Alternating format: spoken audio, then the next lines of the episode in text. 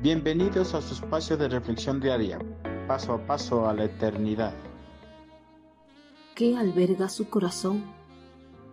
Muchas veces nos enfrascamos en conocer y calificar a las personas que están a nuestro alrededor, pero no nos damos tiempo para conocernos a nosotros mismos.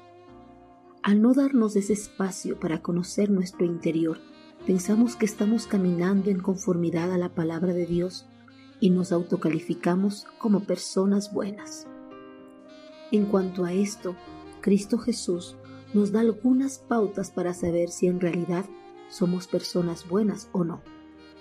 El hombre bueno dice cosas buenas porque el bien está en su corazón, y el hombre malo dice cosas malas porque el mal está en su corazón. Pues de lo que abunda en su corazón, habla su boca. Lucas 6:45. A través de estas palabras, Jesús nos recuerda que nuestro hablar y acciones revelan el interior del corazón de cada persona, ya que todas las acciones, hasta las palabras que nosotros pronunciamos, se originan en el corazón. Una persona moralmente pura y espiritualmente sana puede dar bendición para otros del buen tesoro de su corazón porque en ella se encuentra albergada la palabra de Dios.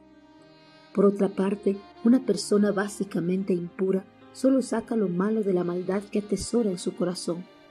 No se puede esperar nada diferente. La clase de fruto que una persona produce identifica la calidad de esa persona.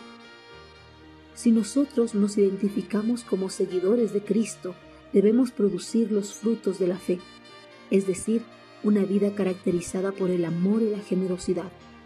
Para esto, lo primero que debe ser bueno es nuestro corazón. Las buenas impresiones que tratamos de dar no duran si nuestros corazones son engañosos. Es importante que conozcamos nuestro corazón y saber qué es lo que estamos atesorando.